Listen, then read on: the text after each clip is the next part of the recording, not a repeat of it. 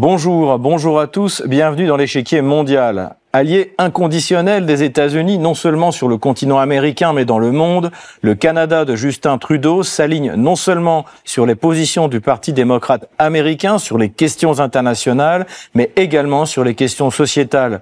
Le Canada peut-il enfin suivre son propre agenda? C'est ce que nous allons voir dans cette émission.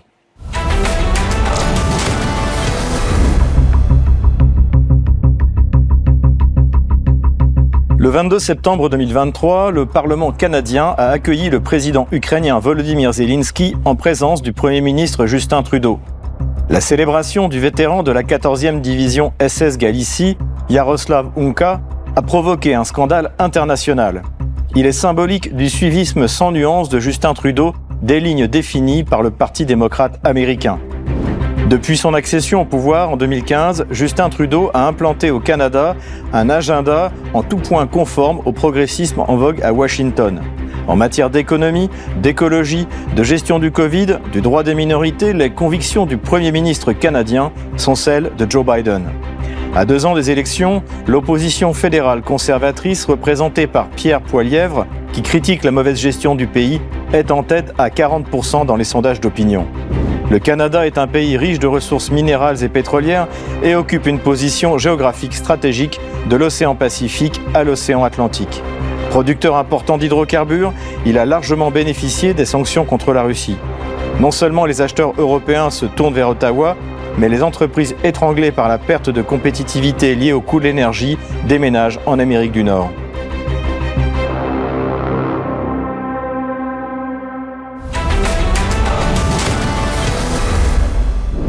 En plus de ses ressources naturelles, le Canada contrôle la route stratégique du Nord-Ouest, longue de 1450 km, qui relie l'océan Pacifique à l'océan Atlantique en passant par l'Arctique. Ce passage, navigable depuis 1978, appartient de plein droit au Canada. Sous l'impulsion initiale de l'administration Trump, Washington appuie l'idée d'internationaliser ce passage. Cela m'emmène à mon second point. Mon second point est le suivant. Pour tirer parti de l'Arctique, du continent arctique, tous les pays, y compris les États non arctiques, devraient avoir le droit de s'engager pacifiquement dans la région. Personne ne nie que la Russie ait des intérêts importants dans l'Arctique. Nous reconnaissons que la Russie n'est pas le seul État à faire des revendications illégitimes. Les États-Unis ont une rivalité de longue date avec le Canada concernant les revendications souveraines sur le passage du Nord-Ouest. Washington n'est pas seul à lorgner sur cette route.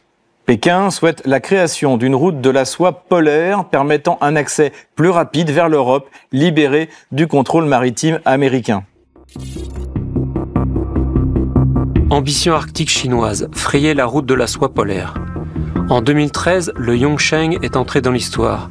C'était le premier cargo chinois à atteindre l'Europe via l'Arctique. Cette route prometteuse a été un peu plus tard nommée la route de la soie polaire. En janvier 2018, la Chine a lancé le projet La route de la soie polaire.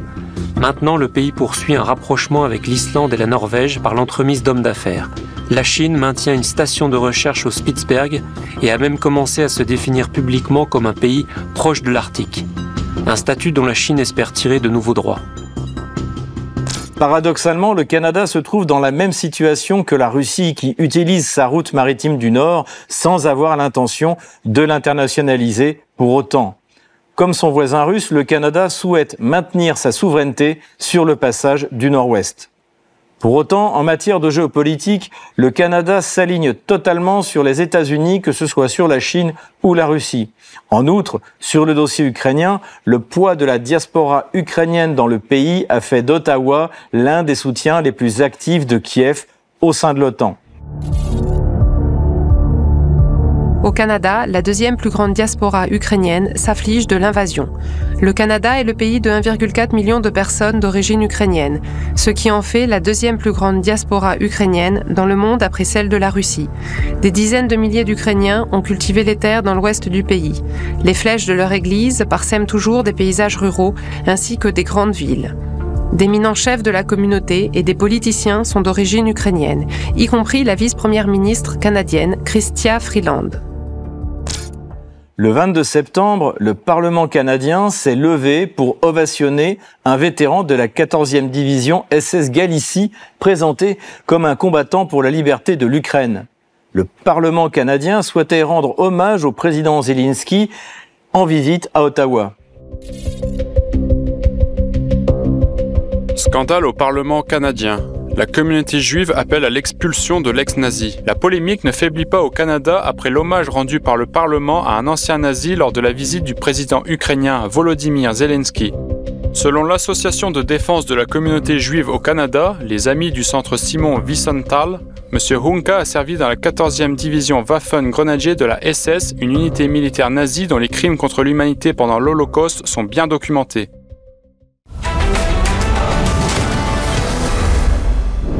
Sur le plan économique, le Canada est bien pourvu en ressources minérales et pétrolières, qui représentent près de la moitié de son PIB nominal de 2000 milliards de dollars. Premier producteur de potasse, quatrième producteur d'or, onzième producteur de cuivre, sixième producteur de cobalt, sixième producteur de nickel, deuxième producteur d'uranium, quatrième producteur de gaz naturel et cinquième producteur de pétrole brut. Pourtant, au nom de l'écologie, le Canada a renoncé à de gros clients. Après avoir décliné en août 2022 un important contrat d'énergie avec l'Allemagne, le Canada a refusé également de signer un nouveau contrat de fourniture d'énergie avec le Japon en janvier dernier.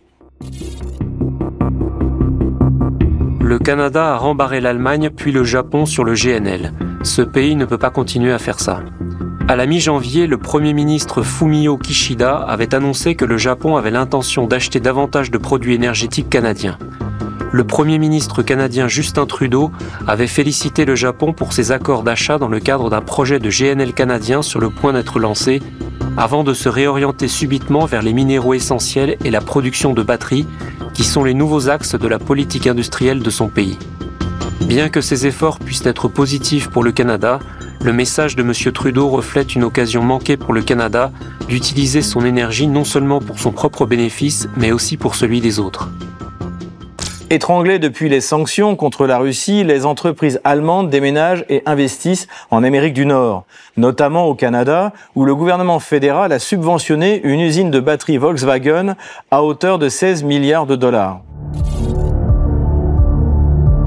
L'usine de batterie de Volkswagen coûtera à Ottawa plus de 16 milliards de dollars, affirme le contrôleur budgétaire. Sur base de notre analyse, l'engagement financier du gouvernement fédéral envers Volkswagen coûtera au total environ 16,3 milliards de dollars pendant la durée de l'accord, a déclaré dans un communiqué de presse le directeur parlementaire du budget du Canada, Yves Giroux. Le gouvernement fédéral avait annoncé l'accord avec Volkswagen plus tôt cette année. Ottawa a consenti à fournir à l'entreprise jusqu'à 13,2 milliards de dollars sous forme de subventions pour la production au cours de la décennie à venir. Critiqué par le leader conservateur d'opposition, Pierre Poilièvre, le ministre de l'Industrie a affirmé que l'investissement contribuera à la création de 3000 emplois et à 200 milliards de dollars à l'économie. Le 3 novembre 2023, le Premier ministre Justin Trudeau a rencontré le président américain dans le cadre du sommet des dirigeants du partenariat des Amériques. Une autre façon d'assurer la stabilité, c'est de créer des bons emplois dans chacun de nos pays, y compris pour les membres des communautés marginalisées. Ça va être le but de l'initiative d'accélération du partenariat des Amériques qu'on va créer avec les États-Unis et l'Uruguay pour soutenir les entrepreneurs dans ces communautés. L'alignement du Parti libéral du Canada avec le Parti démocrate américain est revendiqué par les libéraux canadiens. Hillary Clinton est ainsi venue faire campagne pour eux en mai 2023.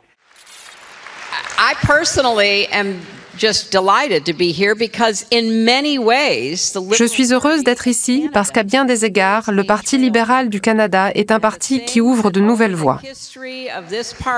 Ce que vous avez accompli pour le Canada au cours de l'histoire de ce parti a non seulement amélioré la vie et les possibilités de vos compatriotes, mais a également tracé une route que d'autres tentent de suivre. Je suis donc très heureuse d'être avec vous aujourd'hui. Cette politique de protection des communautés dites marginalisées, de légalisation du suicide assisté, de légalisation du cannabis et des salles de shoot pour toxicomanes rencontre la vive opposition des conservateurs canadiens, notamment dans le journal Toronto Sun. La science nous dit que le meilleur moyen de soutenir ceux qui luttent contre des addictions, c'est avant toute chose d'assurer des sites de consommation sécurisés. Quand nous avons pris nos fonctions en 2015, il n'y en avait qu'un. Aujourd'hui, il y en a des dizaines, des dizaines et des dizaines à travers le pays, et ceci sauve beaucoup de vies. La politique menée n'a pas en effet eu les effets escomptés et le nombre de décès par overdose est passé de 529 à 2272, soit 300% d'augmentation en seulement 7 ans. L'autre sujet de politique intérieure où Justin Trudeau a été très critiqué est celui de la gestion de la crise Covid. Une politique très dure de vaccination obligatoire a été mise en place, notamment pour toute personne entrant sur le territoire du Canada. On a fait beaucoup de chemin dans notre lutte contre la COVID-19. Avec des millions de gens pleinement vaccinés, le Canada est un leader mondial la vaccination.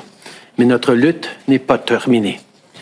Depuis le mois d'août, on travaille pour mettre en place des mesures de vaccination qui vont assurer votre sécurité et celle de votre famille. Ces mesures vont aussi vous permettre de reprendre vos activités préférées. Aujourd'hui, on remplit deux de nos principaux engagements la vaccination obligatoire pour les employés fédéraux et la vaccination obligatoire pour les voyages. Cette radicalité de la politique vaccinale a entraîné un mouvement populaire mené par les camionneurs canadiens qui ont bloqué la capitale d'Ottawa. À cela s'est ajoutée la promotion massive par le Premier ministre canadien de la cause transgenre qui a provoqué une réaction des institutions locales.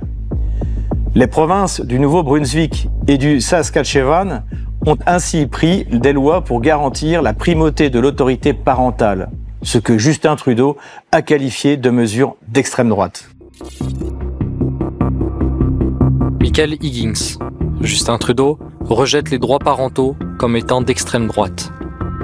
Le Premier ministre canadien se cabre contre le Premier ministre du Nouveau-Brunswick en raison d'une politique d'informer les parents du changement de genre de leurs enfants Selon Justin Trudeau, les droits parentaux sont désormais un sujet politique d'extrême droite. Les propos polémiques de Justin Trudeau interviennent à la suite de changements contestés introduits par le Premier ministre du Nouveau-Brunswick, Blaine Higgs, réglementant les questions de genre dans les écoles de cette province. Le fait que les élèves de moins de 16 ans puissent changer de nom ou de pronom à l'école sans le consentement de leurs parents a fait grimper l'opposition conservatrice. Pierre Poilièvre est désormais à 40% dans les intentions de vote. Il oppose à la rhétorique progressiste de Justin Trudeau le bon sens populaire. En ce qui concerne le sujet, je veux dire, en ce qui concerne votre stratégie actuelle, vous suivez évidemment euh, une voie populiste. Qu'est-ce que cela signifie? Eh bien, je dirais que, bien sûr, vous utilisez souvent un langage euh, idéologique très fort en faisant appel au niveau les plus émotionnels des gens. Comme quoi? euh, l'aile gauche, vous le savez, l'aile droite, ils le savent. Je veux dire, parler de la gauche et de la droite, je n'y crois pas. D'accord, je suis sûr, il y en a, mais de toute façon, le but de cette question est de savoir pourquoi les Canadiens devraient vous faire confiance et voter pour vous. Vous savez, il ne s'agit pas seulement d'une tendance idéologique. Pour ce qui est de prendre une page du livre de Donald Trump. De quoi parlez-vous? Quelle page? D'accord. Donnez-moi une page puisque vous êtes né. En ce qui concerne le renversement spectaculaire de la situation, aussi de Trudeau et de la gauche et tout ça, c'est un jeu intéressant que vous jouez. Je ne suis pas sûr. Je ne sais pas ce que vous voulez dire. ok, alors laissez tomber. Pourquoi les Canadiens vous confieraient-ils leur vote? Le bon sens. Le bon sens. En vue de changement. Nous allons faire en sorte que le bon sens devienne monnaie courante dans ce pays. Le gouvernement actuel n'a aucun bon sens. Le Canada occupe finalement une position unique dans le bloc occidental. Il est le seul membre de l'OTAN à partager une frontière avec les États-Unis dont il partage les intérêts géostratégiques. Les sanctions anti-russes, qui sont une catastrophe pour l'Europe, ont des répercussions positives sur ce grand pays producteur de matières premières. En matière de politique intérieure, l'avenir du Canada dépendra non seulement de sa prochaine élection en 2024, mais aussi de celle qui aura lieu aux États-Unis en novembre 2024. Pour aller plus loin dans notre analyse, je reçois Sylvain Laforêt, canadien, québécois, réalisateur, journaliste et auteur du livre Guerre et mensonges. Bonjour monsieur Laforêt. Bonjour Xavier, ça va bien? Ça va, je vous remercie. Merci d'avoir accepté notre invitation. Et je voudrais d'abord parler de politique intérieure. Euh, le Canada est, réputé comme un pays très en pointe euh, sur les questions progressistes en matière de mœurs. Euh, comment vous expliquez ah cela? Ben, en fait, Justin Trudeau, au fond, est un young global leader donc du Forum économique de Davos. Et je pense que c'est c'est pas un être extrêmement compliqué. Donc, il a choisi d'appliquer euh, ce qu'il y avait de plus simple au, programme euh, du Forum économique, euh, c'est-à-dire, c'est ça, toute la, la, théorie du genre et qui est en fait euh, une ligne droite vers la déshumanisation. Euh, pour moi, c'est vraiment important. Tu sais, euh, j'ai rencontré Justin Trudeau à l'époque quand il était encore député, et moi j'étais journaliste à cette époque-là, et il venait juste de commettre une bourde en plus en public dans un de ses speeches. Et après l'entrevue, je m'étais dit, mais il a vraiment pas bénéficié de la génétique, du meilleur côté de la génétique de son père parce que c'était pas euh, c'était pas quelqu'un qui avait une pensée très très très élaborée quand elle pas préparée sur des prompters. Donc, euh, en fait, comme le Canada, grosso modo, est un joueur mineur euh, au niveau international et que à l'intérieur, on est dans l'autodestruction de l'économie de toute façon, ben comme ça, ça change les idées avec toutes les théories woke qui sont appliquées bord en bord. Et alors, comment la, société canadienne accueille, euh, parce que en fait, c'est une véritable révolution? Oui, ben c'est une révolution pour ceux qui y croient. Euh, c'est pas une révolution pour euh, ceux qui ont une neurone qui fonctionne. Euh, en fait, euh, c'est que la société est divisée. C'est probablement aussi pour ça qu'on l'a appliqué au Canada. C'est que tu as vraiment d'un côté toute la, caste bien pensante de la population canadienne euh, quadruple vaccinée qui, elle, euh, est prête à ne choquer personne et a tout acheté euh, cette espèce d'agenda-là de l'inclusivité et de, la théorie des genres. Et eux acceptent tout et vont amener leurs enfants au, au, compte des, des drag queens le samedi matin à la bibliothèque locale. mais en même temps, tu as l'autre moitié de la population, puis je pense vraiment que la, population est divisée en deux euh, par rapport à ça. Euh, mais l'autre moitié de la population, ben, tu as des associations de parents qui essayent de se défendre contre l'entrée des drag queens dans, dans les écoles, contre les euh, changements de sexe avant l'âge de 18 ans. Là, et et association de parents, mais aussi association d'étudiants. Là, on a déjà même essayé d'empêcher au niveau de certains collèges en Ontario, entre autres, euh, la tenue de certains de ces événements-là. Et il est à noter aussi qu'il y a une province, la Saskatchewan, euh, et peut-être le Nouveau-Brunswick aussi, mais en tout cas, je sais qu'il y a une province où euh, les enfants n'ont plus le droit maintenant d'imposer leur prénom inventé ou même leur pronom inventé et de l'imposer aux autres sans l'approbation des parents maintenant. Donc, les écoles peuvent plus appliquer ça sans que les parents aient dit OK ou pas. Donc, ça, c'est un, premier pas dans la bonne direction, je pense. C'est-à-dire que cette opposition dont vous parlez entre les deux parties de la population canadienne, elle est géographique? Ouais. Non, pas du tout. Euh, elle est idéologique. Là. En fait, euh, c'est assez facile en ce moment. C'est que tu peux diviser la population entre gens éveillés et gens endormis. Donc, c'est pour ça que je parle de la bien-pensance euh, quadruple vaccinée, alors que de l'autre côté, c'est de la, euh, je te dirais, de l'éveillé euh, non vacciné là, de manière générale dont on parle. Et on peut remercier trois ans de pandémie là, pour avoir vraiment séparé les populations en deux et avoir créé un éveil massif chez une bonne partie de la population. Alors, comment vous avez parlé des motivations de Justin Trudeau et quels sont les moteurs de sa politique étrangère? Sortons un peu du domaine intérieur et passons à la politique étrangère. Quelles sont euh, ses convictions, dirons-nous? Ben, au niveau du moteur, euh, si comparais ça à celui d'une voiture électrique, c'est-à-dire qu'il n'y a pas beaucoup d'économie, euh, surtout en partant froid. Et le temps froid au Canada, c'est tous les jours, sauf le 25 juillet. Donc, euh, la, politique économique, euh, la politique du Canada euh, à l'extérieur, en fait, à l'intérieur, ça, manque de vision au général. si on demandait à 10 Canadiens de définir la politique de Justin Trudeau, on aurait 10 réponses différentes parce que, en fait, on est dans une l'économie est en train de se désintégrer grosso modo comme dans la plupart des pays occidentaux c'est voulu, c'est travaillé en fonction de ça. Et donc, les tous les services aux citoyens aussi sont, euh, sont ils ne fonctionnent pas du tout. Ça va pas bien. Les, euh, le filet social aussi est extrêmement euh, endommagé. Et pendant ce temps-là, ben, tu as le premier ministre qui, lui, va parler des drag queens, de l'inclusion, de la démocratie canadienne. Et, et donc, on voit que ça manque de vision, mais surtout, on voit que post-pandémie, Justin Trudeau, en fait, est quelqu'un de devenu désuet. Ce que vous voulez dire, c'est que finalement, les questions de politique étrangère et de politique intérieure sont là pour faire oublier les réels problèmes du Canada qui sont de nature économique. Oui, c'est ça, puis qui sont auto-causés. Hein, je veux dire, euh, on a endetté euh, le pays massivement là, euh, suite à, la pandémie et pour parce qu'on créait des confinements alors qu'on n'en avait pas besoin. et, quand je dis massivement, ben, la dette canadienne a augmenté d'à peu près un tiers, de 33% en deux ans.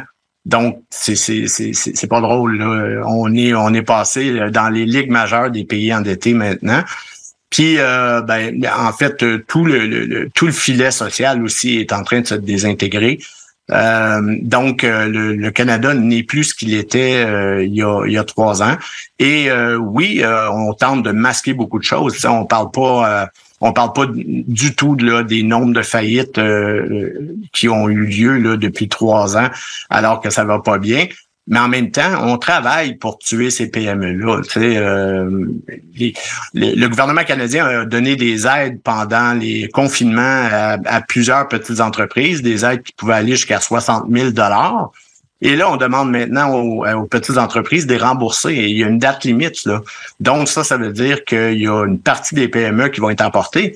Mais annuler ces mesures-là coûterait 65 millions alors qu'en même temps, on vient de donner dix fois plus à l'Ukraine dans une cause perdue. Je sais pas si on voit qu'on est dans quelque chose d'extrêmement concerté. Là. Alors précisément, vous parlez de l'Ukraine, euh, qui est donc un problème international pour le Canada, mais qui finalement peut devient un problème intérieur, puisqu'on a eu cet épisode assez incroyable où le vétéran de la SS Galicie, euh, Yaroslav Unka, a été ovationné par le Parlement en présence de Justin Trudeau et de et de, de Vladimir Zelensky. Comment est-ce que vous expliquez euh, cet, cet, événement assez incroyable? Écoute, j'ai je sais même pas exactement comment expliquer ça. Euh, j'ai trouvé j'ai trouvé peut-être deux raisons. Euh, bon, d'une part, en tout cas, c'est absolument certain que tout le monde était au courant que était euh, était un ancien de la SS Galicie et donc un ancien nazi. Et donc, c'était même écrit là, dans son Wikipédia là, avant qu'on change son Wikipédia. Donc, tout le monde était au courant. Mais mais si on regarde ça là, froidement, je pense que ce qu'on essayait de tenter de masquer était la somme faramineuse de 650 millions qu'on versait à Zelensky ce même jour-là.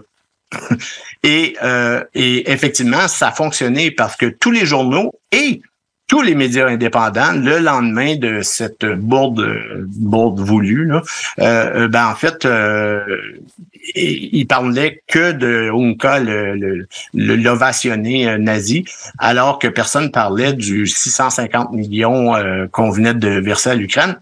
Et je le répète, dans une cause perdue.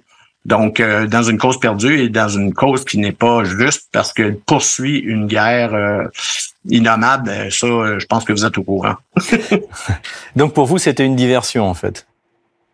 Oui, je, je vois pas autre chose. Ben, je disais une deuxième raison. Écoute, c'est probablement aussi parce qu'on prépare la sortie de Justin Trudeau. Euh, J'ai dit qu'il était devenu désuet.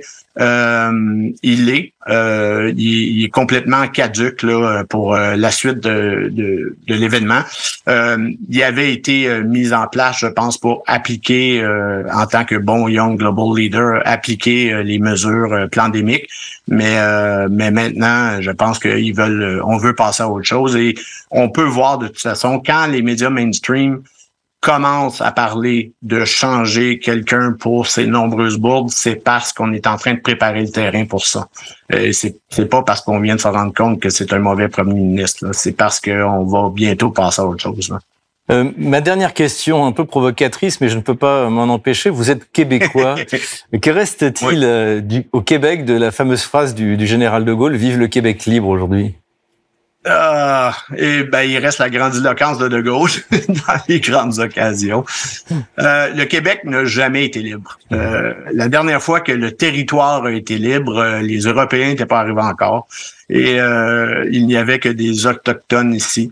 même les élans de liberté auxquels le général de Gaulle faisait allusion à cette époque-là, c'était un Québec qui voulait gagner sa souveraineté, mais si on regarde, euh, si on jette le regard réaliste sur le passé, c'est qu'on cherchait, oui, une espèce d'indépendance politique, euh, une indépendance culturelle, donc du fait français et d'une culture qui était différente, mais on n'a jamais aucun euh, parti qui a présenté un projet qui voulait une indépendance économique.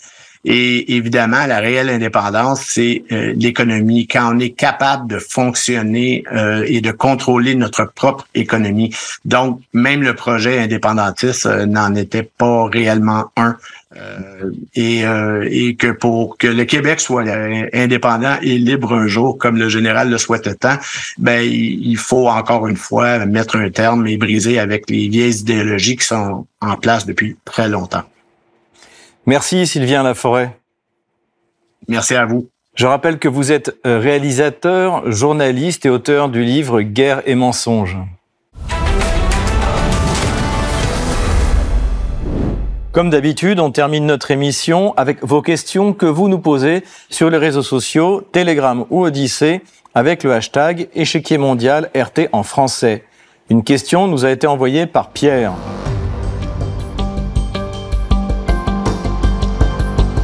Où en est la relation entre la France et le Canada?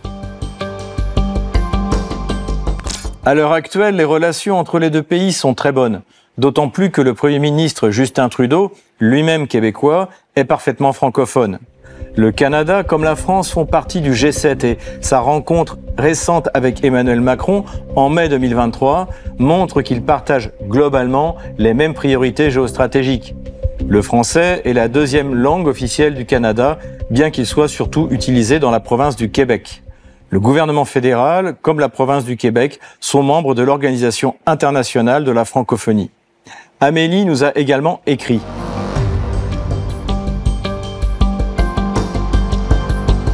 Quelle est la relation du Canada avec l'Afrique? Le Canada attire toujours beaucoup d'étudiants africains. Cela est principalement le fait de l'identité canadienne qui a été fondée sur l'idée d'union des deux langues, française et anglaise, et des cultures. Le Canada a toujours été perçu comme une terre qui promettrait, elle aussi, l'accès au rêve américain. Merci de nous avoir suivis. Je vous donne rendez-vous la semaine prochaine pour un nouveau numéro de l'échiquier mondial. À bientôt sur RT en français.